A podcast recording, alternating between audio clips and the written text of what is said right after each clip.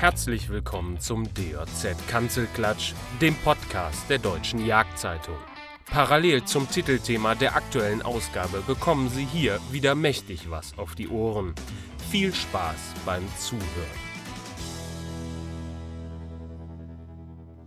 Bevor es richtig losgeht, noch ein paar Worte zum Sponsor der heutigen Folge, dem Parai Shop. Die Drückjagdsaison steht kurz bevor und damit ihr euch dort so richtig wohlfühlt und obendrein noch Beute macht, ist einiges an Ausrüstung und Equipment nötig. Sei es die richtige Bekleidung, ein passendes Messer oder eine mobile Sitzgelegenheit. Im Parashop findet ihr fast alles, was das Jägerherz begehrt. Und jetzt kommt's noch besser, denn mit dem Aktionscode Podcast Drückjagd, alles zusammengeschrieben, klein, und Drückjagd mit Ü bekommt ihr auf alle Artikel außer Bücher und Seminare 10% Rabatt. Und für das Ganze ist nicht mal ein Mindestbestellwert nötig. Also, worauf wartet ihr noch? Vom 29. September bis zum 13. Oktober 2021 auf www.pareishop.de mit dem Aktionscode Podcast Drückjagd einkaufen und bares Geld sparen. Alle Einzelheiten zu dieser Aktion findet ihr auch in den Shownotes zur heutigen Folge. Werbung Ende. Ja, liebe Zuhörer, herzlich willkommen zu einer neuen Folge DOZ Kanzelklatsch. Nach der vergangenen Folge, wo es um das Thema Maisdrückjagden ging und wir mit einem, einem Meuteführer äh, sprechen durften, geht es heute äh, um das Thema Schießen auf Drückjagden. Die Drückjagdsaison steht kurz bevor. Viele sind schon nervös, scharren mit den Hufen, können es kaum noch erwarten. Und äh, aber ich glaube, damit das am Ende zum Erfolg führt, sollte man gut vorbereitet sein und wissen, was man da tut. Deswegen haben wir uns heute einen Gesprächspartner für diesen Podcast gesucht, der sich mit diesem Thema bestens auskennt. Er ist Schießtrainer, ein wahrer Drückjagdkenner, hat dazu auch ein Buch geschrieben ich will aber gar nicht so viel vorab sagen zu der Person. Lieber Christoph, stell du dich doch mal an dieser Stelle selbst vor, bitte. Ja, hallo lieber Markus, vielen Dank für die freundliche Einladung, dass ich heute dabei sein darf. Mein Name ist Christoph Tavernaro. Ähm, bin Anfang 50 und die Hälfte meines Lebens davon in der Jagd- und Sportwaffenbranche tätig. Primär eigentlich immer im Vertrieb und als Schnittstelle zwischen Hersteller äh, und Verkäufer und Vertrieb gewesen und habe in dieser Zeit sehr viel Erfahrung rund um Waffe, Optik und Munition sammeln können. Und äh, in dieser Zeit habe ich mich auch persönlich weiterentwickelt und habe parallel zu meinem Beruf in Wien Jagdwirtschaft studiert, um also mein jagdliches Wissen über den Jagdschein hinaus noch zu optimieren. Und in meiner beruflichen Zeit im Beretta-Konzern war ich also auch verantwortlich für Premium-Schützen, die bis hin zu Olympischen Spielen hochkarätige Wettkämpfe schossen. Und äh, um diese Leute besser bedienen und betreuen zu können, war ich über mehrere Jahre in England und habe in England eine Ausbildung zum akkreditierten Schießlehrer absolviert und abgeschlossen. Und ähm, wenn ich nicht gerade arbeite, ist eigentlich die Jagd und gerade die Bewegungsjagd meine große Leidenschaft. Und ich habe einfach festgestellt, dass viele Komponenten bei der Drückjagd immer eine große Rolle spielen. Das ist auf der einen Seite äh, die jagdliche Ausrüstung, also das Setup, Waffe, Optik und Munition, aber auf der anderen Seite das Wissen um die Drückjagd, den Ablauf, das Verhalten der Tiere. Ähm, aber im Endeffekt geht es nicht ohne eine vernünftige Schießausbildung. Das heißt, man muss irgendwo lernen, vernünftig auf bewegliche oder stehende Ziele schießen zu können. Und da kam mir meine Ausbildung zum Flintenschießlehrer und die ganze Erfahrung, die ich habe aus dem Bau handgefertigter Waffen mit angepassten Schäften sehr entgegen. Ja, vielen Dank, Christoph. Ich freue mich auf das Gespräch. Du wirst mit Sicherheit den ein oder anderen Tipp für uns hier bereithalten. Aber ich möchte trotzdem nochmal natürlich auf unseren dritten Gesprächspartner an dieser Stelle eingehen. Ähm, heute mal nicht aus der DAZ-Redaktion, der Kollege Peter Diekmann, sondern Moritz. Moritz, vielleicht auch noch, dass du dich einmal kurz äh, zum Anfang vorstellst, für die, die dich noch nicht kennen. Du warst ja schon ein paar Mal dabei, aber wir haben ja auch neue Zuhörer. Ja, danke, Markus. ähm, ja, nach dieser Vorstellung von, von Christoph eben komme ich mir natürlich ein bisschen kläglich vor. ähm, aber ich freue mich trotzdem, dass ich auch heute wieder dabei sein äh, darf. Ich bin ja ein Redaktionskollege von dir, lieber Markus, und wir sind sozusagen für die DOZ immer an vorderster Front mit dabei. Und ich gehe auch gern, ganz gern auf Drückjagden. und, deswegen, und, deswegen, bin ich froh, dass ich heute wieder mit dabei sein darf. Wobei man dazu sagen muss, ich, ich würde diese Besonderheit bei dir nochmal herausstellen du erlebst die Drückjagden häufig ja aus einer anderen Position heraus, ne? ja, das ist korrekt, genau. Ich bin äh, sozusagen fast nie als Standschütze auf Drückjagden, sondern in aller Regel als Hundeführer. Ähm, es gab aber auch mal eine Zeit, wo das anders war. Da habe ich doch einige Jagden vom Stand gemacht und auch damals schon mit sehr, sehr viel Begeisterung. Und genau, und darüber geht es ja, darum geht es ja. ja. heute. Christoph, steigen wir direkt thematisch ein. Ähm, ich erlebe das immer wieder und ich glaube, das geht vielen so, wenn man beim abendlichen Streckelegen äh, zusammenkommt, dann werden ganz häufig immer wieder dieselben Leute nach vorne gerufen, die an dem Tag erfolgreich waren. Ähm, woran liegt das? Ja, Markus, das liegt daran, dass sich Erfolg einfach potenziert. Das heißt, wenn ich jetzt ein Jagdleiter bin und ich bin verantwortlich an dem Tag, dass Strecke gemacht wird, weil der Abschlussplan erfüllt werden muss, weil Wildschaden vorhanden ist. Äh, es gibt ja die unterschiedlichen Gründe für die Streckenerfüllung. Äh, dann mache ich ja die Einteilung der Schützen. Äh, und jetzt gibt es da zwei oder drei unterschiedliche Varianten. Der eine verlost die Stände, der andere vergibt die Stände nach Sympathie, aber auf den richtig professionellen Jagden werden die Schützen nach Leistung verteilt. Das heißt, ein Schütze, der gut schießt, kommt in der Regel an Stellen, wo mit Wild zu rechnen ist. Und ein weniger erfahrener Schütze kommt eher an den Rand, weil der Jagdleiter einfach möchte, wenn dann irgendwo die äh, Bache mit den Frischlingen aus der Dickung rauswechselt, kann der erfahrene Schütze vielleicht ein oder zwei Stücke strecken und der Anfänger oder nicht so erfahrene Schütze tut sich vielleicht schwer damit. Aber ja, aber je, du, du bist jetzt natürlich viel auf den Stand eingegangen. Da hat ja der Schütze erstmal unmittelbar keinen Einfluss drauf, außer dass er halt bewiesen hat äh, auf vorherigen Jagden, dass er, dass er ein guter Schütze ist und Chancen nutzt. Aber was muss der Schütze selbst mitbringen? Was, warum, warum sind die denn so erfolgreich? Was, was können die denn anders? Ja, das ist das, was ich noch eben ausführen wollte. Marc. Ja, ja. Wenn du ein guter Schütze bist und hast es einmal geschafft, dir einen Namen zu machen als guter Jäger, und guter mhm. Jäger heißt, du bist ein guter Schütze, du bist aber auch sehr umsichtig, du kannst sauber ansprechen, äh, du sorgst nicht für viel Unruhe, das heißt, du kannst alleine dein Wild bergen. Das sind viele Dinge, die einen guten Drückjagdjäger ausmachen. Aber wenn du einmal einen guten Stand hast, dann siehst du sehr oft Wild, auch an dir vorbeiwechseln. Dann bist du auch fit und trainiert im Ansprechen, weil du viel Wild siehst.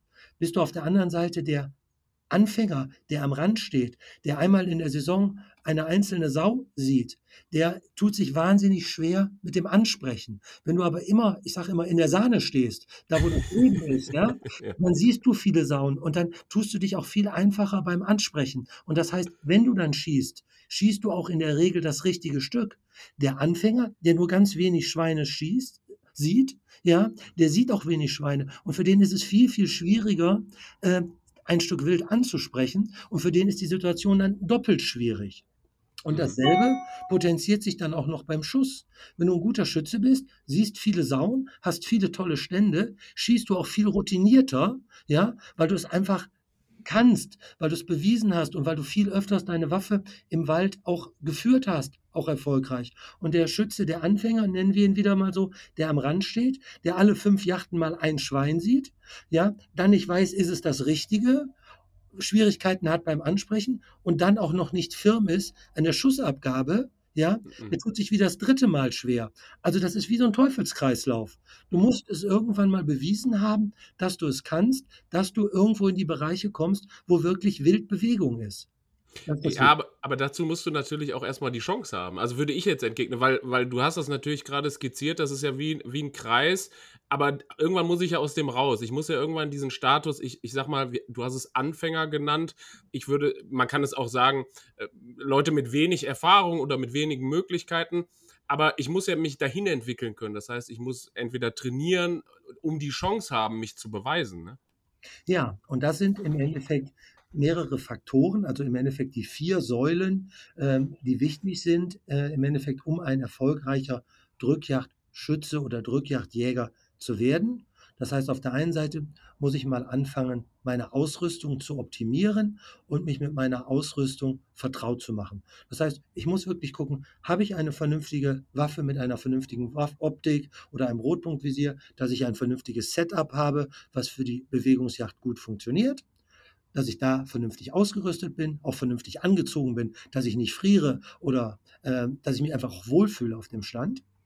Dann muss ich mich äh, vertraut machen mit den einzelnen Wildarten. Das heißt, ich muss mir einfach mal Bücher angucken äh, oder auch Filme angucken, muss vielleicht auch mal in den Tierpark gehen, dass ich einfach mal erkennen kann, naja, was ist ein Frischling, was ist ein Überläufer, wie groß ist eine Bache äh, im Oktober, November, äh, dass ich einfach ein Gefühl dafür kriege. Das ist wirklich eine Weiterbildung. Also ich muss mich wirklich damit auseinandersetzen. Mhm. Und das Schlimme ist ja, ähm, dass viele Leute gar nicht in der Lage sind, an einem erlegten Stück an der Strecke das Alter zu bestimmen. Die stehen vor einem Schwein, das wiegt 40, 45 Kilo. Das kann alles sein. Das kann ein starker Frischling sein. Das kann ein schwacher Überläufer sein. Das kann aber auch ein älteres äh, Stück sein in einer armen Region, wo wenig Futter ist. Und da weiß halt der erfahrene Jäger, der öffnet mal einmal den Wurf guckt sich an, vorne die Schneidezähne, guckt sich die, die Prämolaren und die Molaren an und kann dann sagen, okay, das ist noch ein Überläufer und das ist ein Frischling. Ähm, oder das Stück ist über 24 Monate alt.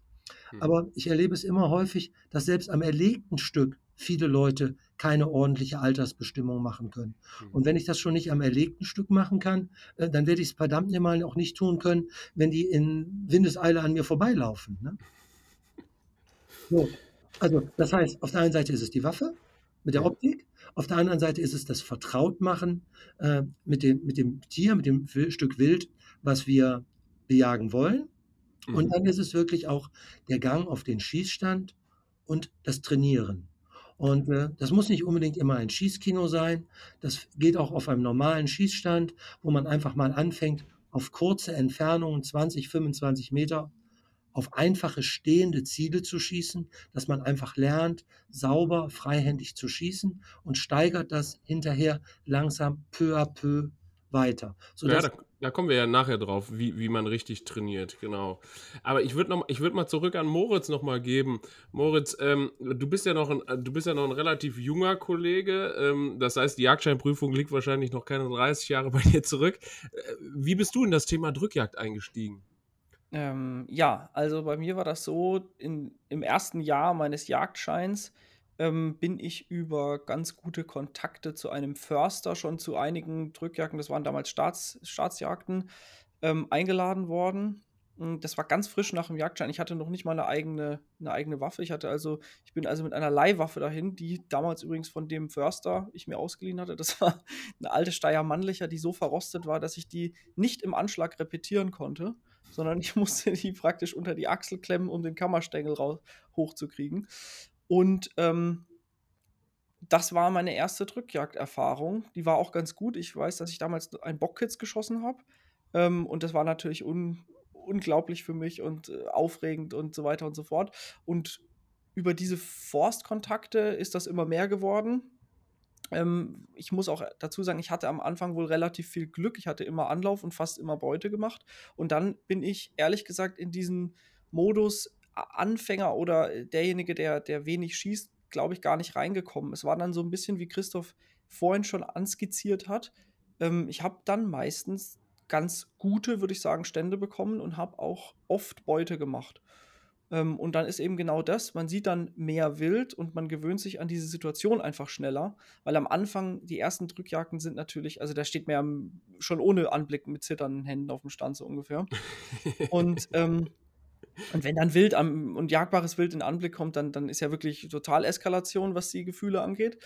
Ähm, aber dadurch, dass ich dann von Anfang an eigentlich relativ viel Anlauf und auch relativ viel Strecke gemacht hatte, hat sich das verhältnismäßig schnell eingependelt auf ein, auf ein Maß, wo ich gesagt habe, ich kann ungefähr einschätzen, was, was da jetzt vor sich geht. Man muss allerdings auch dazu sagen, das waren jetzt keine, keine hoch äh, super, super interessanten Jagden. Das waren stinknormale Drückjagden bei uns damals in, in Franken. Da gab es Rehwild und da gab es Sauen. Da gab es kein Rotwild und kein anderes Hochwild außer Sauen. Und ähm, dementsprechend war man relativ schnell, wusste man, worauf man sich einzustellen hatte, was das Wild angeht. Ja, und so ist das dann immer mehr geworden und ich bin auf sehr viele von diesen Staatsjagden gegangen. Ähm, und ja, so war irgendwie mein Einstieg in die, in die Drückjagden als Schütze mhm. sozusagen. Ich würde das Thema, ich würde das Thema Ausrüstung nach, dem, nach den Ausführungen zu der verrosteten Waffe von dir, Moritz, womit du den Einstieg gemacht hast, nochmal zurückgeben an dich, Christoph, als Experten, bevor wir dann in das Training einsteigen. Ähm, Waffe. Da machen sich ja gerade äh, vor allen Dingen auch viele Jungjäger Gedanken, was ist da das Optimale? Was ist aus deiner Sicht das Opti die optimale Waffe für eine Drückjagd, wie Moritz sie eben skizziert hat? Ich sag mal, äh, Rehwild, Sauen und ich sag mal im Jahr ab und an auch mal ein Stück Rotwild dabei. Was würdest du da nehmen? Also ich würde grundsätzlich äh, eigentlich primär die Repetierbüchse als klassische Waffe dafür ähm, empfehlen. Mhm. Ja, einfach weil die äh, Repetierbüchse einfach den Vorteil hat, dass es eine Waffe ist, die man das ganze Jahr führen kann. Und je vertrauter ein Jäger oder ein Schütze mit seiner Ausrüstung ist, umso besser kann er gerade in Extremsituationen und wenn Wild anwechselt, ist Stress, ist immer eine Extremsituation. Ähm, das heißt also, mit einer Repetierbüchse, die ich das ganze Jahr führe, bin ich einfach besser vertraut. Ich weiß, wie sie repetiert, ich weiß, wie ich schnell das Magazin wechsle. Ich kann sie wahrscheinlich blind und im Dunkeln sichern und entsichern. Deshalb würde ich immer sagen, das Beste ist eine Waffe, die dem Jäger vertraut ist, die er das ganze Jahr führen kann. Und ganz banal gesagt, wer sich heute einen vernünftigen Repetierer im Kaliber 30, 308, 306 oder 857 kauft, hat eigentlich eine Waffe, mit der er das ganze Jahr vom Ansitz jagen kann, die aber auch für die Bewegungsjacht vernünftig geeignet ist. Und mhm. ich würde jetzt gar nicht sagen, du brauchst unbedingt deine eigene Drückjagdwaffe, weil eine Drückjagdwaffe, die ich vielleicht im Herbst dann dreimal in den, in den, in den, im, im Wald führe oder mhm. dabei habe, äh, die ist mir zu wenig vertraut. Mhm. Du hast, das, du hast das Thema äh, Kaliber eben angesprochen. Ähm, das ist, da, da, fragen sich ja auch immer viele, es gibt ja diese, diese immer wieder Gespräche darüber, äh, da, die, das Kaliber ist vielleicht zu langsam, da ändert sich das Vorhaltemaß und so weiter. Oder die Sauen liegen mit dem und dem Kaliber am Platz, während sie mit einem anderen Kaliber laufen. Ich meine, du kennst die Diskussion als Fachmann um Kaliber wahrscheinlich deutlich besser. Ganze Foren sind damit gefüllt. Ähm, du hast das Kaliber 30 eben angesprochen.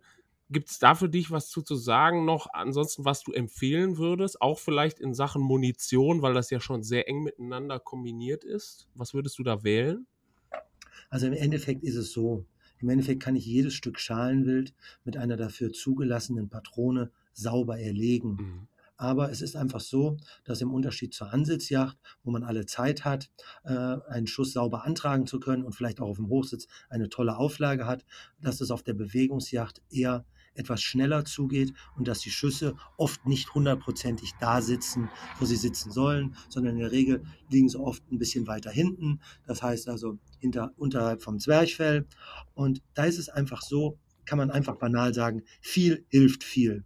Und wer da mit einer kleinen 6,557 drauf schießt, naja, das Schwein wird auch zur Strecke kommen, aber ein 6 Gramm Geschoss aus einer 6,5 mal 57, was ja auf Schalenwild zulässig ist in Deutschland, verursacht halt weniger äh, Zerstörung im Wildkörper, hat einen geringeren Schusskanal, hat vielleicht keinen Ausschuss, als wenn dasselbe Stück Wild mit einer 3006 oder mit einer 8x57 beschossen worden ist. Und deshalb bin ich immer der Meinung, wie ich gesagt habe, viel hilft viel. Wenn ich ein etwas stärkeres Kaliber nutzen kann, dann sollte ich das auch bitte tun. Aber das bedeutet jetzt nicht, dass die zarte Jungjägerin mit 17 Jahren mit einer 375 Holland und Holland äh, durch den Wald zieht. Ähm, das ist dann einfach too much. Ne? Mhm. Also das ist dann dieser Overkill-Bereich, den keiner mehr handeln kann. Und also es muss schon irgendwo ein Kaliber sein, wo man sagen kann, ja, damit schieße ich bequem. Mhm. Und eine Frage zu den Geschossen. Da gibt es eigentlich zwei Dinge, auf die man achten muss. Einmal die gesetzliche Vorgabe, brauche ich eine bleifreie Patrone oder kann ich noch mit Blei schießen, je nachdem, wo ich jage. Und dann gibt es im Endeffekt zwei klassische Typen an Geschossen. Wir reden von Teilmantelgeschossen Ich persönlich bevorzuge weiche Teilmantelgeschosse, die schnell aufpilzen. Dadurch habe ich eine hohe äh, Druckwelle, ich habe eine relativ große Wildbrettzerstörung und banne damit das Stück Wild in der Regel am Anschuss oder kurz danach. Das heißt, einfache Teilmantelgeschosse sprechen relativ schnell und an und haben eine hohe Augenblickswirkung.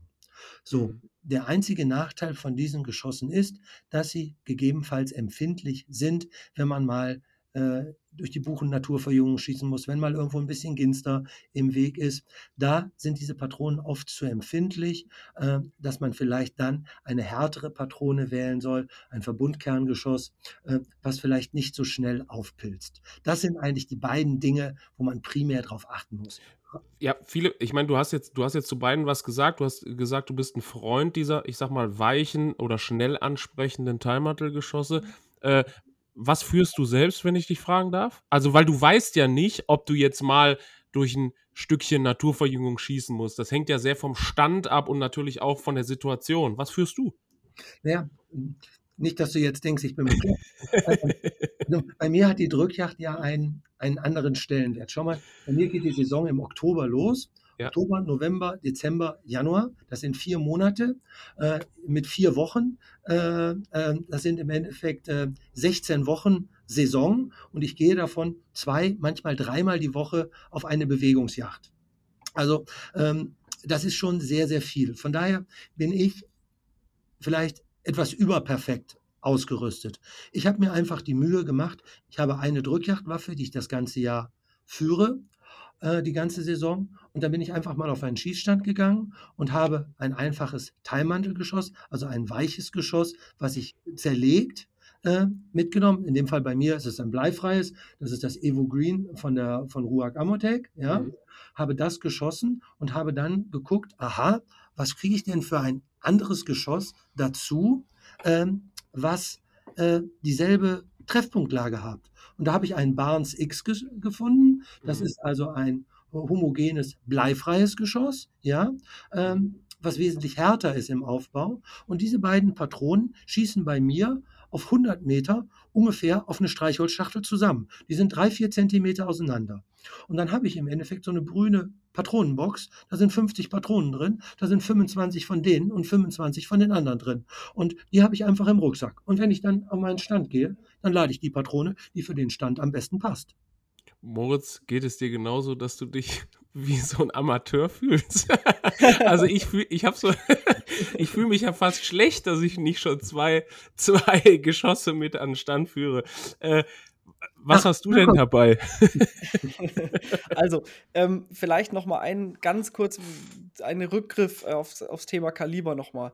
Ähm, bevor ich jetzt zu meinem persönlichen verwendeten Geschoss komme, was wir jetzt noch nicht besprochen haben. Ähm, ist, dass ein, ich bin nämlich auch ein großer Verfechter des äh, Themas viel hilft viel auf Drückjagden. Ähm, und zwar nicht nur, was die Augenblickswirkung angeht, sondern auch ganz besonders, was die Pirschzeichen angeht. Weil es ist ja mitnichten so, dass jedes Stück gleich am Platz liegt. Und es ist einfach so, das gleiche Geschoss hat in einem größeren Kaliber mehr Pirschzeichen. Das ist so. Und das ist teilweise enorm viel wert, wenn man eben weiß und auch einigermaßen anhand der Pirschzeichen dann sagen kann, wo denn der Treffer liegen könnte.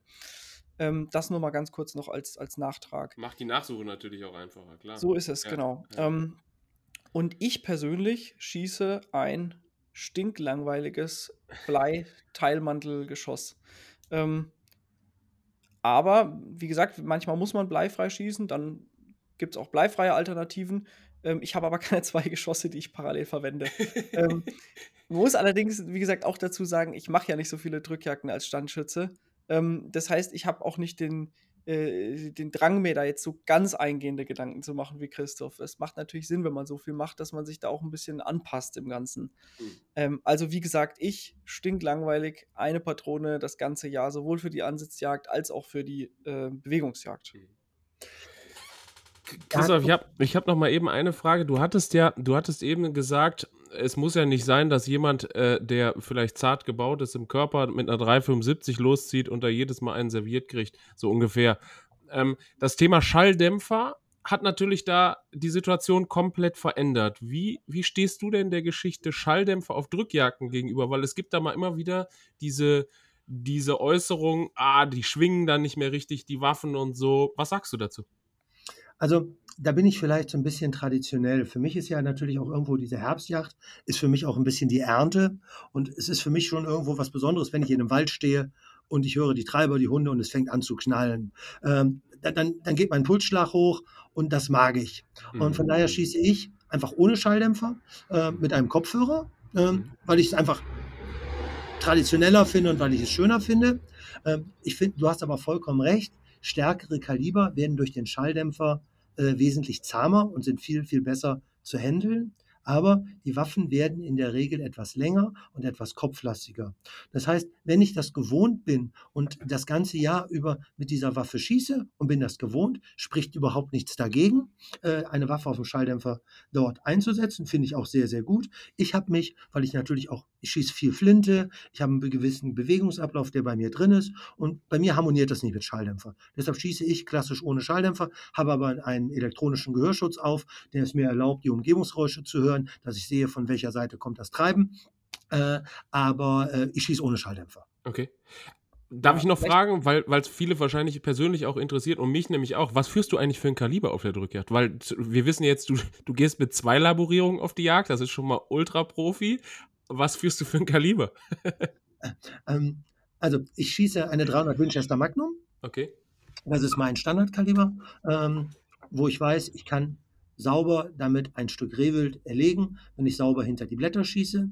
Ähm, ich weiß, jedes Stück äh, Schwarzwild kommt sauber damit zur Strecke. Mhm. Und der Vorteil bei der 300er für mich ist einfach, ich habe ein sehr geringes Vorhaltemaß. Die Patrone ist relativ schnell und das heißt, ich brauche selten mit dem Absehen oder mit dem roten Punkt aus dem Wildkörper herauszugehen. Ich habe im Endeffekt immer vorne, dass ich vorne an den Wurf gehe äh, und komme damit sehr, sehr gut zurecht.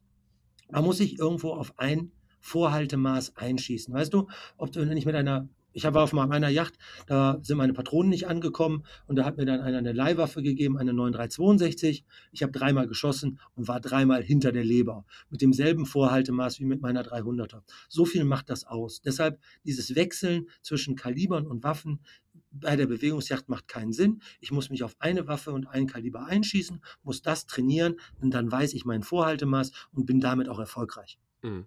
Und ganz schlimm ist, ganz schlimm sind so Leute, also ist jetzt kein Angriff, aber ganz schlimm ist jemand, der zum Beispiel mit einem Drilling jagt. Ja, der hat da unten seine 7x65R drin, keine Ahnung, die mit 750 Meter pro Sekunde aus dem Lauf flutscht. Äh, und dann hat er unten zwei Brennecke drin, die fliegen mit 400 Meter aus dem Lauf vorne raus. Ne?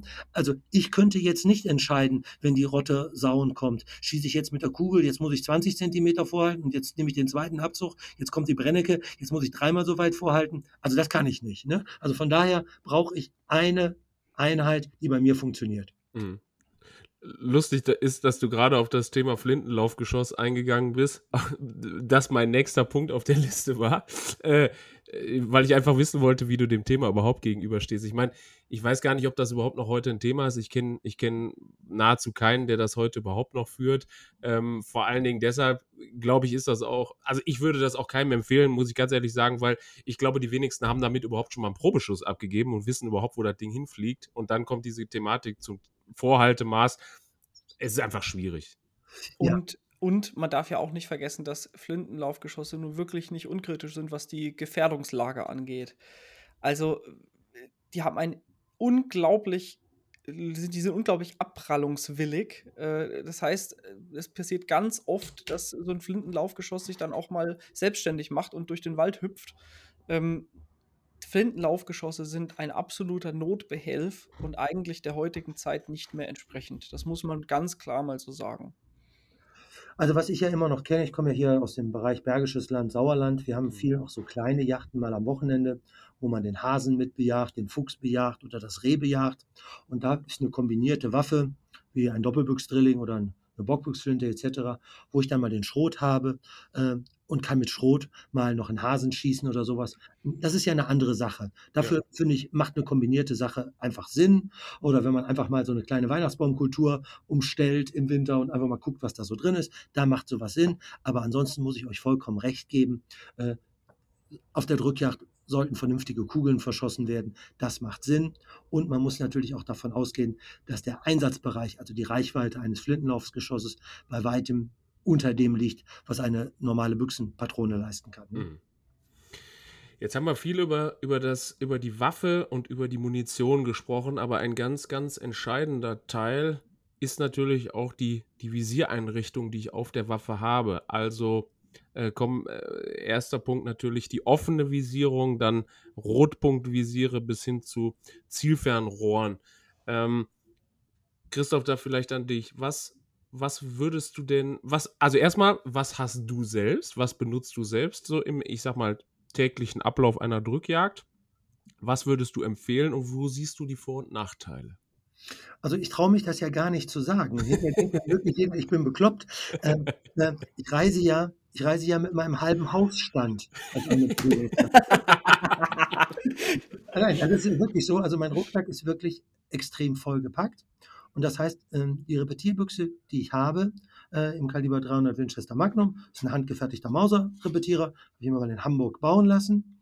So, da ist eine offene Visierung drauf und die Waffe ist auch mit der offenen Visierung eingeschossen. Ich habe aber für mich festgestellt, offene Visierung, ich tue mich wahnsinnig schwer, Kimme, Korn und das Ziel mit gutem, äh, dass ich das gut, wirklich gut sehen kann. Also Kimme und Korn spielt für mich daher wirklich keine Rolle.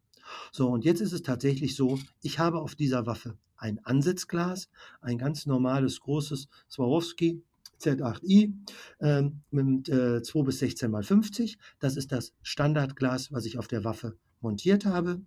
Dann habe ich ein 1 bis 8-faches Drückjagdglas in derselben Montage drauf montiert und ich habe ein Aimpoint Rotpunktvisier auf der Waffe montiert. Das heißt, ich habe zwei verschiedene Wechseloptiken in meinem Rucksack mit.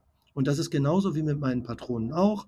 Wenn ich dann auf einem großen Truppenübungsplatz bin, auf einer Bewegungsjacht, äh, wo ich weiß, dass ich in der offenen Heidelandschaft vielleicht auf 130 Meter vielleicht äh, ein Kalb aus einem Rudel schieße, äh, dann benutze ich mein großes Ansitzglas. Ähm, stehe ich irgendwo hier bei uns im Sauerland, im, im Buchen- oder Fichten-Altholz, habe ich mein Drückjachtglas drauf äh, und habe die Entfernung vorher taxiert und habe die Vergrößerung so eingestellt, wie ich sie für ideal halte.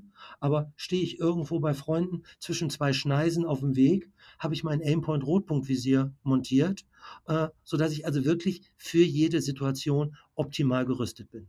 Jetzt hat aber ja nicht jeder die Möglichkeit, ich sag mal, so, so eine Fülle an Equipment äh, zu haben. Viele äh, sind ja auch noch ganz neu und stehen vor der Entscheidung, äh, ich, ich kaufe mir jetzt eine Visiereinrichtung für meine Waffe. Was würdest du denn, was würdest du denen denn empfehlen, wenn ich mich jetzt entscheiden muss? Was, was ist da für die Drückjagd das, wenn ich nur eine Visiereinrichtung habe? Naja, jetzt musst du dir wirklich die Frage stellen, ist das deine Waffe, die du unter dem Jahr auch im Ansitz führen willst, wo du ja dann ein großes, lichtstarkes Zielfernrohr brauchst? Oder ist es einfach wirklich für sagen, okay, für die Drückjagd?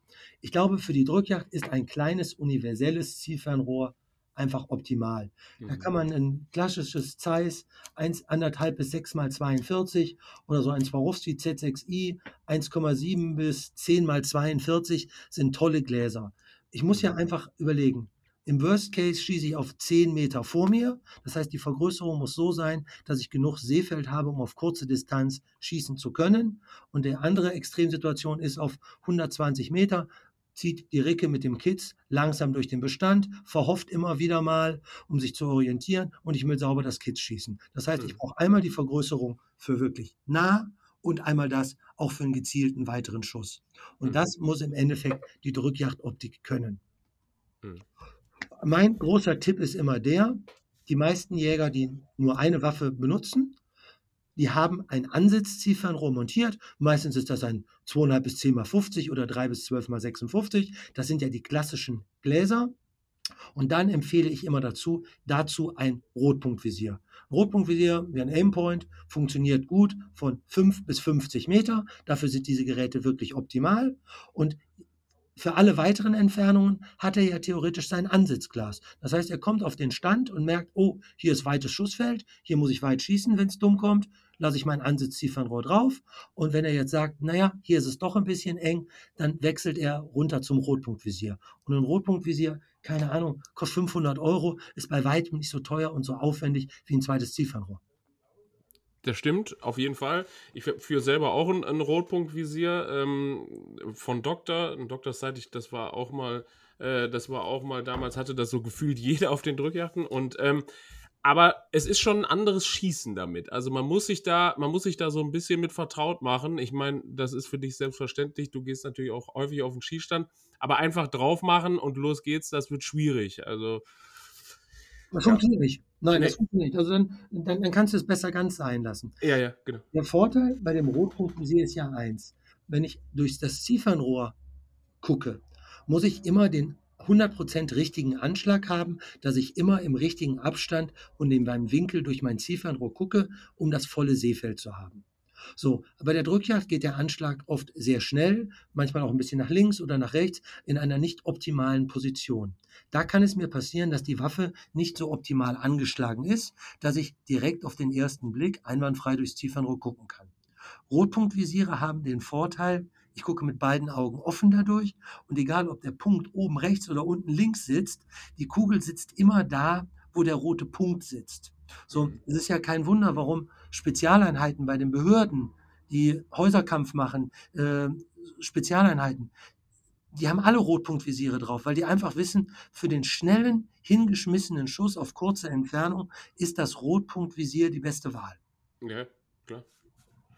Also die haben und, und, vor allen Dingen, du hast natürlich auch ein riesiges Seefeld gefühlt, weil wenn du immer mit beiden Augen offen schießt, dann hast du halt deine gesamte Range um dich rum, also fast 180 Grad siehst du ja alles, was vor dir ist. Also es ist einfach auch gerade, wenn du auf Sauen schießt und du willst die Rotte, du musst dich ja, du musst ja schon, äh, ja, im, du musst ja schon sehen, was kommt danach, um eventuell noch ein zweites Stück zu beschießen. Absolut, absolut. Ja, ja. Jetzt haben wir wir haben das Thema Waffe und, und Optik ja sehr, sehr breit jetzt ausgetreten und, und haben da auch viel zu gesagt. Ähm, aber du hast eben das Thema Kleidung noch angesprochen. Das ist aber nur ein Teil. Aber es gibt ja auch noch andere Sachen, äh, die man so bei einer Drückjagd äh, mit sich führt. Ähm, Zielhilfen gibt es ja auch. Es gibt solche, solche Zielhilfen, wo ich meinen Arm drauf ablege. Ich selbst habe sowas noch nie benutzt ähm, beim bewegten Schießen. Ich denke auch, dass man sich da reinfuchsen muss. Aber was würdest du, Christoph, sagen? Was muss ich bei einer Drückjagd sonst auf jeden Fall dabei haben als Standschütze? Ja, ich kann euch ja mal einladen. Wir können ja mal eine Besichtigung machen durch meinen Jagdrucksack. Habe ich auch noch nie gehört. Ich lade euch ein zu einer Besichtigung meines Jagdrucksacks. Der muss ja wirklich riesig sein. Nein, also, äh, äh guck mal, wenn du dir jetzt überlegst, ich habe im Endeffekt meine Packung, meine Patronen dort äh, in meinem Rucksack und habe meine zwei verschiedenen Optiken, die ich mit im Rucksack habe. Ja, dann habe ich ein Messer drin und ein paar Latexhandschuhe zum Aufbrechen, die ich einfach brauche. Dann habe ich auch noch da drin vielleicht noch mal einen Zellophanbeutel, wenn ich meine Leber mitnehmen möchte oder wenn mir irgendwas Komisches auffällt beim Stück Wild, beim Aufbrechen, was ich irgendwo dann sichern möchte. Ne? Dann habe ich dabei meinen elektronischen Gehörschutz, der mein, der mein Gehör einfach schützt. Dann habe ich dabei eine Packung Seifenblasen, weil ich, weil das Wild wechselt in der Regel gegen den Wind. Mhm. Also gucke ich erstmal eben, wie geht denn der Wind und so stelle ich mich dann auch in Anführungsstrichen hin. Dann habe ich eine Thermoskanne mit, dass ich zwischendurch mal äh, ein Stück Tee trinken kann. Den habe ich immer mit.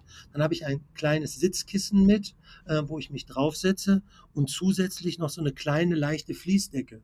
Ähm, die Fließdecke hat einfach den Vorteil, wenn es regnet, kann ich die einfach mal schnell über die Waffe legen oder ich kann mir die auch mal über die Beine legen. Oder wenn es im Winter eisig ist und die, der, der Boden vom Drückjagdstand ist vereist, dann lege ich meine Decke auf den Boden, dass ich sauber und sicher stehe. Ja, dann habe ich mein Fernglas immer dabei. Ich habe ein kleines Fernglas mit Entfernungsmesser. Dann gucke ich mal eben um, wenn ich dort stehe, gucke ich mal eben, wie weit ist es denn vorne an die Dickungskante, weil wenn ich die Entfernung weiß, habe ich ein viel besseres Gefühl für den für mein Vorhaltemaß. Wenn ich weiß, aha, die Dickung da hinten sind 100 Meter, dann kann ich mir auch mal entscheiden, naja, bis wohin schieße ich denn überhaupt? Was ist meine Komfortzone? Von daher habe ich immer noch dabei mein äh, Fernglas mit Entfernungsmesser. Mhm. Dann habe ich ein paar Handschuhe mit, damit ich warme Finger habe. Dann habe ich noch eine Wollmütze mit, weil die einfach, die, eine rote Wollmütze auf dem Kopf einfach viel angenehmer ist, als den ganzen Tag den Hut oder das Käppi aufhaben. Und dann ganz besonders mein legendäres 2-Meter-Seil. Ne? Lacht sich jeder tot, warum ich ein Seil mit habe. Aber ich habe immer ein kleines Seil mit. Ne? Das nutze ich A, um das Stück Wild vom äh, hinterher an den Weg zu ziehen. Das benutze ich aber auch schon mal, wenn dann hinterher am Ende des Treibens irgendwo ein Terrier rumläuft, dass ich den anbinden kann und kann den mit auf den Streckenplatz nehmen. Das benutze ich auch schon mal, keine Ahnung, wenn irgendwo ein Ast im Weg hängt, dass ich den mal eben da drüber ziehe und kann den festbinden. Also immer so ein kleines Seil dabei. Also, aber wie, ich, wie gesagt, mein Rucksack wiegt, keine Ahnung, wahrscheinlich gefühlte 12 Kilo. Ne? Gefühlt hört sich das fast nach einem Anhänger an, den du hinter dir herziehst. ja, und ich habe immer, ähm, und ich habe auch immer eine Kleinigkeit zu essen mit. Ne? Also ja, klar. So, so ein Schokoriegel oder irgend sowas habe ich dann schon irgendwo, in Anführungsstrichen, eigentlich immer dabei. Ne? Moritz, was hast du denn so dabei? ja, du wirst lachen, Markus, aber so ganz, ganz unterschiedlich ist mein Zeug gar nicht. Ach du je, wenn ich, Doch, doch, wenn ich mal auf Drückjagd gehe, dann nehme ich tatsächlich auch das meiste von dem, was Christoph gerade äh, genannt hat, auch mit. Was ich nicht habe, ist ein Fernglas mit Entfernungsmesser. Das besitze ich nicht, sowas. Mhm. Ähm, da muss ich mich dann ein bisschen auf meine Intuition verlassen. Mhm. Ähm, aber sonst nehme ich auch eine Menge Zeug mit. Äh, das muss ich tatsächlich zugeben. Alles oh, andere, was Christoph so gesagt hat, ist dann doch mit dabei. Mhm. Ich fühle mich fast schlecht, weil ich besitze noch nicht mal einen Jagdrucksack. Außer, außer für die Bergjagd, wo ich das auch verfechte. Aber Oh, mich nervt das immer irgendwie. Ein Rucksack da mit mir rumschleppen und das ganze Getüdel. Aber natürlich habe ich dann auch in der passenden Situation nicht alles dabei, muss zurück zum Auto latschen und so. Ja, sind die anderen natürlich im Vorteil. Muss ich ja so sagen. ähm, jetzt kommen wir mal zu einem ganz anderen Thema, ähm, was, glaube ich, ganz, ganz viele auch interessiert. Das ist das Thema Training. Weil ich, ich nur wer viel trainiert oder viel schießt, der, der weiß auch, routiniert, wie er mit seinem Gerät, seiner Waffe äh, umgehen äh, muss. Äh, der weiß, ähm, wie er wild ansprechen kann. Christoph, du hast das ja zu Anfang äh, ganz, ganz, ganz anschaulich schon dargestellt. Ähm, ich habe mir jetzt hier mal auf mein, auf mein Paper aufgeschrieben, wie trainiert ein Drückjagdschütze richtig? Das ist eine sehr, sehr breit gefasste Frage. Was würdest du ihm antworten, Christoph?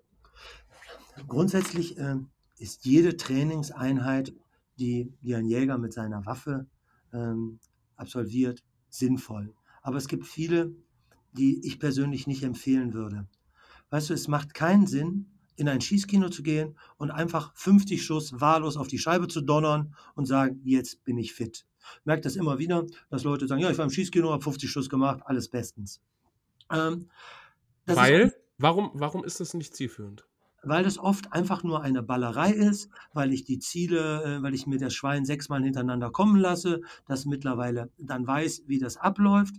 Ich persönlich habe für mich etwas anderes rausgefunden. Und ich mache da auch oft so Lehreinheiten für Leute, die Interesse haben vor der Drückjagd, dass wir einfach sagen, komm, ähm, wir gehen mal zusammen schießen. Ich trainiere erst einmal den stehenden Schuss stehen freihändig. Ähm, und zwar einfach mal dass ich lerne, auf kurze Distanzen stehend freihändig zu schießen. Und dafür stelle ich mir einfach ein, zwei Scheiben auf, äh, auf unterschiedliche Entfernungen auf dem Schießstand und, und trainiere dann den freihändigen Schuss. Und der freihändige Schuss, ich weiß nicht, ob ich das richtig erklären kann. In der Regel ist es so, du kannst ja die Waffe nicht ruhig halten, Markus. Nee. Das heißt, du eierst ja immer mhm. um das Ziel rum und wenn du jetzt meinst, jetzt bin ich ziemlich nah dran, wird überhastet der Abzug gezogen, mhm. weil jetzt muss es knallen, jetzt bin ich nah an der 10. Dadurch habe ich wieder eine unruhige Bewegung wieder in der Waffe drin. Ich persönlich habe mal erkannt, dass eine Waffe, die in einer steigenden Bewegung ist, von unten nach oben, die man also hochzieht, relativ wenig seitliche Abweichung hat. Das heißt, wenn du deine wenn du deine Hand nimmst oder deinen Finger und zeigst auf ein Ziel, merkst du, dass der Finger immer rumeiert. Ziehst du aber die Hand von unten nach oben hoch, wie an einem Laternenpfahl, hast du relativ wenig seitliche Abweichungen. Und die ganzen Scharfschützen von den SEKs, die trainieren den Schuss im Endeffekt, indem sie das Ziel aufsitzen lassen, ziehen dann die Waffe hoch und in der Bewegung, wenn sie das Ziel erreichen, drücken sie ab. Das klingt auf den ersten Eindruck etwas unruhig, hat aber den Vorteil, dass ich extrem wenig seitliche Abweichungen habe. Ich glaube, das, ist, glaub, das ist auch im Sport so. Ne? Ich glaube, auch ja. bei, im Biathlon ist das genau so, wo ich dann sehr einen hohen Puls habe als Sportler. Die schießen, glaube ich, auch so. Ne? Genau, die lassen auch im Endeffekt ihren Körper mit sich arbeiten. Das heißt, die haben die Waffe fest im Anschlag und wenn sie atmen, geht die Waffe im Endeffekt sauber hoch. Und das ist eine steigende Bewegung und da hat man kaum seitliche Abweichung. Und wenn ich mhm. dann das Ziel erreiche, dann wird vorsichtig der Abzug gezogen.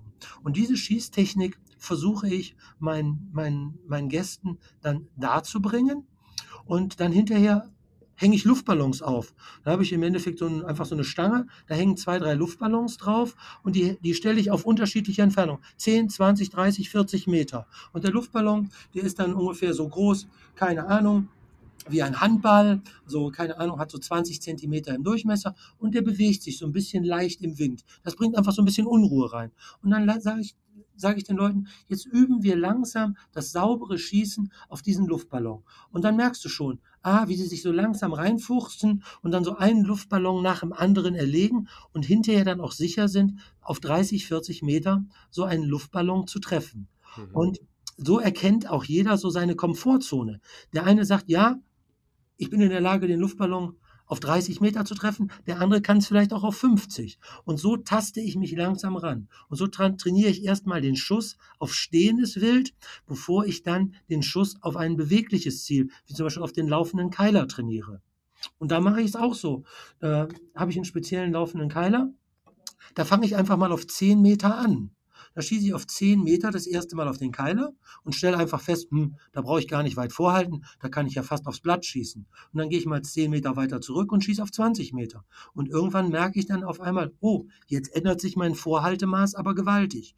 Und auch hier lerne ich irgendwann meine Komfortzone kennen und weiß, okay, über 50 Meter hinaus brauche ich nicht auf ein flüchtiges Schwein zu schießen, weil mein Streukreis, keine Ahnung, 40 Zentimeter äh, mittlerweile erreicht hat, sodass es nicht mehr weitgerecht ist, auf ein Stück Wild zu schießen. Aber das ist Learning by Doing. Das muss jeder für sich selber rausfinden.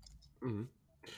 Jetzt hast du eben gesagt, äh, du, hast, du hast diese Technik besprochen, dass du, dass du deinen Gästen erst diesen Schuss auf stehende Ziele, äh, dann auf diese Luftballons und so weiter beibringst. Wie geht es denn aber denn danach weiter? Weil irgendwann muss ich ja das umsatteln auf äh, sich bewegende Ziele. Ich meine, der Luftballon wippt auch im Wind, aber das ist ja deutlich anders als, ich sag mal, ein laufender Keiler jetzt.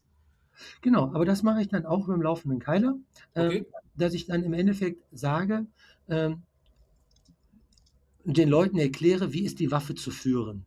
Und die Waffe ist im Endeffekt zu führen, dass ich den Anschlag mache, also wir gehen immer davon aus, es ist alles sicher, es sind keine Treiber, keine mhm. Hunde in der Nähe und wir haben einen sauberen Kugelfang. Dann, dann kann die Zielsetzung nur eins sein, ich gehe auf das Stück Wild drauf, fahre eine Zeit lang mit dem Stück Wild mit, dadurch kriege ich die Richtung und die Geschwindigkeit, wie sich das Stück Wild bewegt und dann geht mein roter Punkt oder mein Fadenkreuz langsam im Wildkörper weiter nach vorne, bis er am Teller oder am Wurf sitzt und dann bricht der Schuss. Aber eine Zeit lang fahre ich erst mit dem Stück Wild mit und adaptiere so die Geschwindigkeit und die Bewegung des Stück Wildes auf mich und die Bewegung meiner Waffe. Okay. Jetzt hast du vom, wir haben, wir haben jetzt vom Schießstand gesprochen, also, oder vom, von, von diesen, ich sag mal, auf, auf, auf echt, also in Anführungszeichen auf echte Ziele. Ja. Jetzt ist aber ja, jetzt ist aber ja das, das, das Schießkino ist ja gerade in den, in den letzten Jahren, äh, ist ja, ist ja sehr in Mode gekommen. Viele machen das. Es gibt unterschiedliche Techniken, also einmal den scharfen Schuss auf eine Leinwand, dann gibt es noch Laserschießkinos, wo dann nicht mehr scharf geschossen wird. Ähm, was sagst du dazu? Weil ich, ich, kenn, ich kenne auch unter Kollegen immer mal wieder die Äußerung, das ist ja gar nicht real, äh, die Sauen sind ja viel kleiner als die draußen in der Wirklichkeit, die Vorhaltemaße stimmen nicht, äh, die sind also nicht wie in der Realität. Was sagst du dazu? Also ähm, ich, es macht durchaus Sinn, ein wenig gezielt im Schießkino zu trainieren. Halte ich auch für unwahrscheinlich sinnvoll und für toll. Aber ich bin schon ein Verfechter davon, äh, auch unter realen Bedingungen, wo ich hinterher wirklich mein Loch in der Scheibe wirklich sehe, äh, zu schießen und damit anzufangen. Ich denke, es ist die Kombination aus beidem, die es sinnvoll macht. Okay. Und was also gehst, gehst du selber ins Schießkino? Also ich gehe mehr, ich übe mehr auf einem laufenden Keiler, ähm, weil ich mich da besser steigern kann. Ich habe einen laufenden Keiler in einem, in einem Schießkino, äh, den kann ich von 0 bis 100 Meter beschießen. Weißt du? Und da fange okay. ich auf 20 ja. Meter an und schieße immer mal den laufenden Keiler. Und das ist einfach ein Wahnsinnsunterschied, ob du den auf 20 Meter schießt oder auf 80 Meter schießt. Aber das ist für mich ein ganz gezieltes Trainieren einer Bewegung, eines Bewegungsablaufs und hat nichts mit einer Ballerei zu tun. Ähm, Im Schießstand äh, versuchen, ähm, keine Ahnung, das Magazin äh, bei einer Sequenz leer zu hauen. Ne? ja. Das macht aber auch keiner. Nein, nie. Ne? nie, nie. nie. ähm, Übrigens, vielleicht jetzt noch mal ganz kurz, äh, ich, ich, ich sehe das ein bisschen ähnlich wie Christoph. Ähm, dieses klassische ins Schießkino gehen, äh, man kennt es ja von sich selber, wenn man ganz ehrlich ist, hat jeder schon gemacht, ins Schießkino gegangen und einfach richtig draufhämmern. Ja. Ähm, wie, macht genau ja auch dieses, Spaß, ne? Muss ja, man auch mal dazu Spaß, sagen. Also. Macht Spaß, alles toll. Und dieses Magazin leer machen in einer Rotte und so, wie man sich halt, genau diese Situation nachzuempfinden, die man eigentlich am Ende auf der Jagd ja haben möchte.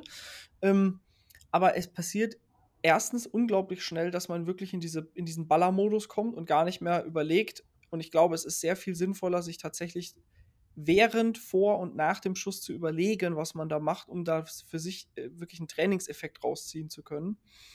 Und es ist natürlich tatsächlich so, das Schießkino hat Grenzen, was die Realität angeht natürlich sieht das Bild total echt aus. Man sieht da echte Sauen laufen, man sieht einen echten Wald im Hintergrund und so weiter und so fort. Man hört des Öfteren auch noch irgendwie Geräusche von Treibern, Hunden etc. Aber es ist natürlich so, wenn man sich jetzt mal überlegt, ein Schießkino, wir sagen jetzt einfach mal, die Leinwand ist 25 Meter entfernt und man hat zwei Sauen, die zum Beispiel gleich schnell laufen und die eine sieht aus, als wäre sie 25 Meter entfernt, dann passt das Ganze. Und wenn da aber eine Sau läuft, die aussieht, als wäre sie 40 oder 50 Meter entfernt, dann hat man natürlich faktisch trotzdem das gleiche Vorhaltemaß, weil die Leinwand ist ja nur 25 Meter entfernt. Die Sau sieht aber aus, als würde sie weiter entfernt laufen. Und dann stimmt natürlich so ein Vorhaltemaß nicht mehr. Und das muss man, dessen muss man sich einfach bewusst sein, wenn man ins Schießkino geht, dass in dem Moment, wenn man wirklich sagt, ich will jetzt mir genau überlegen, wie weit ich vorhalten muss, dann ist die, die, die, die Grenzen dieser Technik sind dann erreicht. Und das ist ein Punkt, das macht das Laserschießkino natürlich besser, ähm, weil es das Ganze verarbeiten kann in der Software. Das, wenn da eine Sau aussieht, als wäre sie 50 Meter entfernt, dann muss ich auch vorhalten wie 50 Meter entfernt. Ähm, der einzige Unterschied ist halt der, und es kann auch ein enormer Nachteil sein, dass man keinen scharfen Schuss los wird. So. Ja, ich glaube, das ist ein riesen, riesen äh, Unterschied. Also, das ist, ein, das ist ein Unterschied, ist es klar, aber ich würde es sogar fast in Anführungszeichen als Nachteil bezeichnen, weil dieser, ja, dieser, dieser Schuss, der macht ja mit dem Schützen auch was. Das hat ja Auswirkungen. Dein Körper bewegt sich, dein Kopf nimmt das wahr. Äh, ja, das ist einfach anders als in einem, wenn du Richtig. den Schussknall nicht hast. Ja. Richtig. Und noch dazu, ähm, ist es einfach so, wenn du mal ein paar Schuss durchgelassen hast, ist ja jeder mal eingeladen, das selber auszuprobieren, nachdem er 20, 30 Schuss abgegeben hat, soll er sich mal von einem anderen das Magazin so voll laden, wie, wie der das meint. Und dann wird er sehen, dass bei dem ersten, bei, bei der ersten leeren Kammer, die er abzieht, wird ja, er mucken. Ja, es, genau. Er wird mucken, das ist so. Und deswegen, das muss man, ist auch noch ein, vielleicht ein kleiner Tipp, was ich ganz gerne mache, wenn ich im Schießkino bin, nach ein paar Schüssen immer mal wieder leer abziehen ganz sauber einfach nur abziehen und sich dessen bewusst werden, dass man nicht muckt, dass man ganz sauber den Abzug zieht und dann vielleicht kann man wieder anfangen, mit scharfer Munition weiterzumachen. Aber dieses Mucken schleicht sich ein, wenn man viel schießt. Das ist so. Christoph, jetzt ich, ich, ich habe noch mal eine Frage zum Thema flüchtigen Schießen und zwar äh, wirklich zur unmittelbaren Technik dabei. Ähm, es gibt ja, es gibt ja beim, beim Tontaubenschießen, so habe ich es zumindest gelernt, gibt es gibt's diese Technik, äh, du überholst die Taube von hinten, fährst über die Taube drüber und ziehst irgendwo vor der Taube ab. Das wird ja irgendwann ein Bewegungsablauf, zumindest bei mir war das so in, in meiner Jagdscheinausbildung, den, den, den routinierst du irgendwann, dann, dann denkst du auch nicht mehr drüber nach, was du da tust. Bei einer, bei einer laufenden Sau jetzt, wie, wie gehst du da vor? Wie ist der Bewegungsablauf vor dem Schuss und wie geht es auch nach dem Schuss weiter bei dir?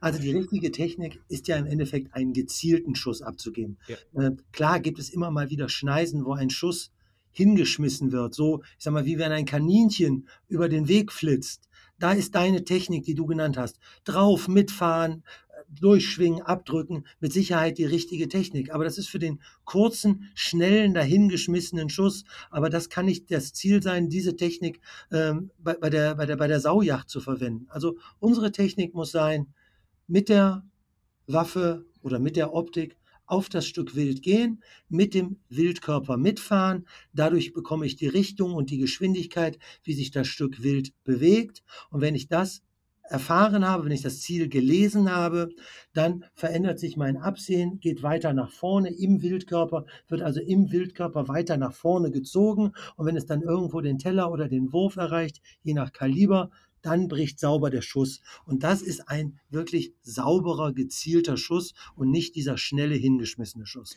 Christoph, ich hätte dazu eine Nachfrage. Und zwar ähm, während, also in dieser ersten Phase, wo du gesagt hast, man fährt auf dem Wildkörper mit, setzt man dann das Absehen da schon in den Bereich, in dem man am Ende mit dem Treffer landen will? Das heißt, fahre ich am Anfang im Blattbereich mit oder wie muss ich mir das vorstellen, bevor ich nach vorne schwinge?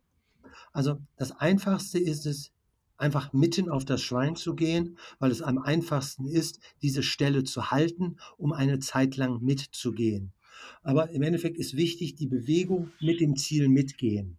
Es gibt auch Schützen, die im Endeffekt auch eine Technik, die im Wurfscheibenschießen bekannt ist unter dem Namen Maintain Lead. Das heißt, die starten direkt vor dem Wildkörper oder vor der Wurfscheibe. Das heißt, die gehen direkt mit dem Absehen auf den Wurf oder auf den Teller und fahren eine Zeit lang mit und dann abzudrücken. Ähm, auch das ist natürlich möglich, aber das Einfachste ist eigentlich, äh, den Wildkörper mitten drauf zu gehen, weil er am größten ist, weil es am einfachsten ist, dort eine Zeit lang mitzufahren. Dann habe ich die Richtung und die Geschwindigkeit und dann ziehe ich die Waffe nach vorne und in dem Augenblick, wo ich vorne bin, bricht der Schuss, aber die Waffe wird weiter nach vorne geschwingt und bleibt nicht stehen. Okay, und wie äh, genau wirkt sich jetzt die Geschwindigkeit des beschossenen Stücks auf die Technik aus? Naja, das ist ja so. Weißt du, wenn das Stück langsam ist und du eine Zeit lang mitgehst, gehst du ja auch langsam mit. Ja, und dann ziehst du ja die Waffe im langsamen Stück ein Stück nach vorne und der Schuss bricht ist dasselbe Stück schneller, ist ja auch die Bewegung, die du hast, die du machst, weil du adaptiert bist, automatisch auch viel, viel schneller. Das ist ja das Tolle an dieser Technik. Du, das, der Wildkörper adaptiert dich in deiner Bewegung. Bei einem langsamen Stück ist deine Bewegung langsam und du ziehst mit. Und bei einem schnelleren Stück bist du schneller und ziehst schneller mit. Das heißt, die Schwungbewegung nach vorne ist ja auch unterschiedlich. Jetzt, jetzt kommt aber die Sondersituation, wo ich mich immer sehr unwohl fühle. Ich weiß nicht, ob das an mir liegt, ähm, aber du hattest es eben, du hattest es eingangs auch mal gesagt, Christoph. Wenn, die, wenn das Stück so schnell ist, dass ich gefühlt den Wildkörper verlassen muss, dann fühle ich mich immer, also eigentlich mag ich dann nicht schießen und tue es dann auch in den wirklich wenigen Fällen. Wie gehst du damit um? Wann kommt das denn überhaupt vor? Also, es gibt so eine Faustregel, die man sagen kann. Und die Faustregel lautet, ein Meter Distanz ist ein Zentimeter Vorhaltemaß bei einem Stück, Rot, äh, bei einem Stück Schwarzwild. Das heißt, bei einem Stück Schwarzwild, was flüchtig kommt, auf 50 Meter brauche ich ungefähr 50 Zentimeter Vorhaltemaß. Und das ist im Endeffekt bei einem Überläufer, äh, bin ich dann vorne wirklich auf der Nasenspitze. Ja, ne? Da bin ja. ich wirklich vorne. Und wenn ich dasselbe jetzt beim Rotwild sehe, mit den langen Läufen, die wirken so behäbig, die sind aber so schnell. Beim Rotwild habe ich nicht 1 zu 1, sondern 1 zu 2. Das heißt also, wenn ich beim Stück Schwarzwild 50 Meter 50 Zentimeter vorhalte, muss ich bei einem Stück Rotwild, was flüchtig kommt, auf 50 Meter Faktor 2 100 Zentimeter vorhalten. Das ist ein Meter und das ist dann wirklich deutlich vor dem Wildkörper. Und da muss ich dir sagen, da gehört viel, viel Routine zu und das muss man wirklich stundenlang geübt haben, dass man sich diesen Schuss dann auch wirklich zutraut. Mhm. Ja. Also das, das ist einfach sehr, sehr viel Übung. Vor allen Dingen, das hört sich jetzt alles so theoretisch an. Ich meine, du bist, du bist Schießlehrer, du musst das natürlich auch immer vielen Leuten erklären. Aber ganz ehrlich, wenn die Rotte Sauen kommt, kann ich nicht mehr entscheiden, wie viel Meter sind das, wie viel Zentimeter brauche ich, welche Wildart ist das das muss, das muss so routiniert ablaufen, glaube ich, sonst ist da, sonst, sonst kann man die Chance gar nicht mitnehmen. Das geht nicht. Naja, ähm, vom Grundsatz her hast du da nicht ganz recht. Ich muss mich schon, ja, es ist einfach so. Ich sag dir eins, das ist zum Beispiel das Vorteil an dieser 300 Winchester Magnum, weil es halt eine schnelle Patrone ist, die, ähm, die dafür sorgt, dass man wenig Fehler macht.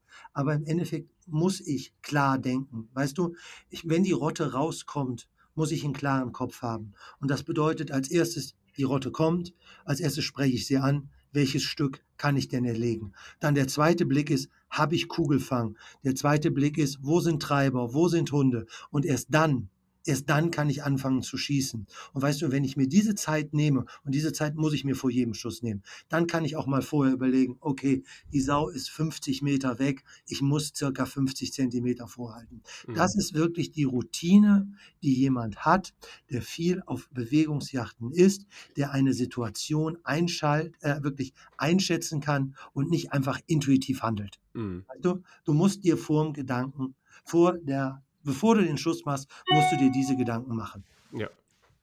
Bin ich vollkommen deiner Meinung. Also ich, ich meinte auch eben nicht damit, dass man, dass man quasi äh, in so einen Tunnel kommt und gar nichts mehr um sich herum wahrnimmt. Dennoch ist es so, ähm, man braucht einfach viel Routine. Wer viel auf Drückjachten ist und viel erlegt und viele Situationen, die unterschiedlich sind, erlebt, der handelt am Ende einfach routinierter, hat die Übung, macht dann mehr Strecke und das ist wahrscheinlich auch der Grund, warum am Ende häufig zumindest immer dieselben Leute auch Stücke erlegen oder mehrere Stücke auf Drückjagden erlegen. Ja, aber das kann man sich ja auch, man kann sich da ja auch selber irgendwo eine Grenze setzen. Wenn ich jetzt zum Beispiel so wie bei mir, weiß ich einfach mit der 300 Windmark, wenn ich da vorne äh, am Wurf abkomme, liegt jedes Stück in Anführungsstrichen im Feuer bis 60 Meter. Bei den Sauen, die vielleicht auf 30 Meter sitzen, sitzt vielleicht der erste Treffer irgendwo im Nacken äh, und bei dem Schuss auf 60 Meter sitzt er vielleicht schon hinten kurz vor der Leber. Aber im Endeffekt alles mit demselben Vorhaltemaß. Und das, das ist das, was ich sage, man muss es sich auch so einfach wie möglich machen. Und da ist einfach eine schnellere Patrone, hat da einen gewissen Vorteil. Ja, klar. Und du hast gerade einen ganz, ganz wichtigen Punkt angesprochen, Christoph. Man muss sich selber auch eine Grenze setzen. Mhm. Ähm, man, niemand hat Spaß daran, dann auf dem Wild auszuprobieren, welches Vorhaltemaß nun jetzt das Richtige ist. Ähm, und es, ab einer gewissen Entfernung wird es schwieriger und da wird es, da sind die Fehlertoleranzen dann geringer und dann sollte man lieber einfach sagen, Mensch, ich schieße halt wirklich nur bis 50 Meter, da kriege ich das alles noch hin, da bin ich mit meinem Vorhaltemaß sicher und was darüber hinausgeht, das lasse ich dann lieber. Ja. ja, absolut richtig. Ne? Vielleicht noch so zum Abschluss, Christoph, weil wir, wir haben jetzt so viel geredet. Ich glaube, wir könnten auch noch mit dir stundenlang über das Thema Drückjagd reden. Oder über meinen Rucksack, oder? Ja, de, dein Rucksack, den machen wir eine ganz eigene Folge. Da machen wir so eine Roomtour, weißt du, für YouTube. Aber ähm, zum Abschluss noch vielleicht, was würdest du denn Drückjagd-Neulingen mitgeben? Was sind deine Tipps, wie sie da einsteigen, was sie beachten sollten, ähm, um vielleicht die erste Drückjagd-Saison im Leben, diese kommende Saison jetzt, die jetzt in vier, fünf Wochen startet, mitzunehmen? Ja, also da würde ich einfach sagen, und das nicht ohne einen gewissen Eigennutz. Ich habe mir vor zwei Jahren äh, die Mühe gemacht, meine Drückjagd-Erfahrungen zusammenzuschreiben in einem Buch. Dieses Buch habe ich beim Kosmos Zeitschriftenverlag verlegt. Es hat den Titel Jagdkönig, erfolgreich auf der Drückjagd, wo ich im Endeffekt ganz ausführlich beschreibe, was zum Beispiel in meinem Rucksack ist, aber auch wie man, äh, äh, wie man sich auf die Bewegungsjacht vorbereitet. Und für mich ist die Bewegungsjacht im Endeffekt basiert auf vier Säulen. Einmal ist es die Ausrüstung, äh, einmal ist es das Schießen, äh, dann ist es aber auch die, die Wildkunde, das Ansprechen vom Wild. Aber auch die vierte Säule, auf die wir noch gar nicht so richtig eingehen konnten, ist im Endeffekt der logische Verstand und das Verhalten auf dem Stand. Mhm. Also es macht keinen Sinn, zur besten Yacht eingeladen zu werden. Und ich steige aus, knall die Autotüre zu, laufe laut zu meinem Stand, mein Telefon klingelt noch einmal, ich hole erstmal meine Thermoskanne raus, klimper da rum, lade dann in Ruhe meine Waffen und habe erstmal schon so viel Unruhe gemacht, äh, dass die nächste halbe Stunde nichts kommt. Also es ist auch viel, weißt du, dieses Verhalten auf dem Stand zu, zu wissen, wenn ich zum Stand gehe, wo sind die Wechsel? Wo wird Wild wechseln? Wild wechselt gegen den Wind. Wild wechselt gerne von etwas Dunklen in einen anderen dunklen Einstand. Es gibt ganz viele Dinge, auf die man achten muss, wenn ich auf den Stand komme. Wie stehe ich? Wo liegt meine Waffe? Äh, wie richte ich mich aus? Weißt du, das ist dieses jachtliche Verständnis, das ich habe. Äh, und auch das beschreibe ich ganz, ganz gut in meinem Buch. Und das hilft wirklich äh, sehr, sehr vielen äh, dieses Buch, äh, um auf der Drückjagd erfolgreich zu sein. Dann können wir ja mal einen kleinen Test machen, weil wir so viel noch nicht geredet haben. Ich meine, das ist natürlich ein Anreiz, äh, dein Buch zu kaufen, aber wir können ja trotzdem mal die Frage stellen an die Zuhörer, ähm, sollen wir diesem Thema eine eigene Folge widmen, über das richtige Ansprechen, das richtige Verhalten auf dem Stand, äh, um, um dann am Ende erfolgreich zu sein. Ähm, wenn ihr da Lust habt äh, oder Bedarf seht, schreibt uns doch einfach eine E-Mail oder über Facebook, Instagram. Ähm, Vielleicht können wir da nochmal eine Folge machen, wenn du Lust hast und Zeit natürlich, Christoph. und dann mhm. würden wir uns diesem Thema annehmen. Die Drückjagd-Saison ist ja noch ein paar Monate. Bei dir ist sie sogar ja, vier Monate. Bei mir ist sie ein bisschen kürzer, glaube ich. Ich mache nicht ganz so viele Drückjagden wie du, Christoph. Was wir aber auch machen können, ist, äh, wir haben ja bei uns bei Parei ja. äh, auch den Seminarbereich. Ja. Und äh, da mache ich auch jedes Jahr ähm, mache ich Seminare im Schießen, äh, hauptsächlich das Flintenschießen. Ich mache aber auch immer zwei Drückjagdseminare mhm. äh, mit aktiver Jagd. Das heißt also, hm, wir treffen uns irgendwo, wo ich dann einen Schießstand gemietet habe, für uns exklusiv an dem Tag, wo wir dann verschiedene Übungseinheiten absolvieren und wo ich dann jeden Teilnehmer im Endeffekt ans Schießen auf stehende und bewegte Ziele heranführe. Mhm. Dann habe ich für abends äh, mehrere Workshops vorbereitet, wo ich halt bestimmte Dinge, gerade mein Vier-Säulen-Prinzip, um erfolgreich auf der Drückjagd zu sein, vorstelle und abends deutlich erkläre. Äh, und am nächsten Tag habe ich dann in einem Forstamt oder auf einem Truppenübungsplatz äh, eine Jagd für uns gekauft, wo wir zusammen hingehen und zusammen jagen und uns danach über die Erfahrungen austauschen. Auch das ist eine super Möglichkeit für jemanden, der nicht so erfahren ist. Einfach bei, bei Para mal bei den Seminaren gucken und gucken will, ob er sich da nicht anmelden kann. Ja, dann haben wir eigentlich alles gesagt? Also es gibt natürlich noch so viel mehr, aber für die heutige Folge soll es mal gut sein. Ähm, ich bedanke mich auf jeden Fall bei allen, insbesondere erstmal bei euch beiden, lieber Christoph, lieber Moritz, dass ihr heute mit uns diese Folge gemacht habt. Und ich möchte natürlich auch den Zuhörern danken, die bis hierhin durchgehalten haben. Eine Stunde geballtes Drückjagdwissen, damit es erfolgreicher wird in dieser Saison. Und ja, mir bleibt nur viel Weidmann Zeit für die bevorstehenden Wochen zu wünschen, auf das alles gesund und so weitergeht, ihr Beute macht und ja, bis zum nächsten Mal, Weidmanns Heil. Ich gehe da mal meinen Rucksack packen, ne? da hast du ja was vor. Macht's gut. Ciao, ciao. Und auch von meiner Seite vielen, vielen Dank fürs Zuhören. Schön, dass ich wieder mit dabei sein konnte. Ich freue mich wahnsinnig auf diese Drückjagd-Saison und habe jetzt nach diesem eine Stunde Podcast noch viel mehr Bock drauf. Und ich gucke jetzt erstmal, wo ich einen noch größeren Rucksack kaufen kann.